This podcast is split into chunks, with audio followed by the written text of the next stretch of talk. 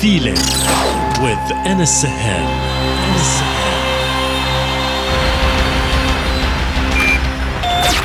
Connected, connected, connected.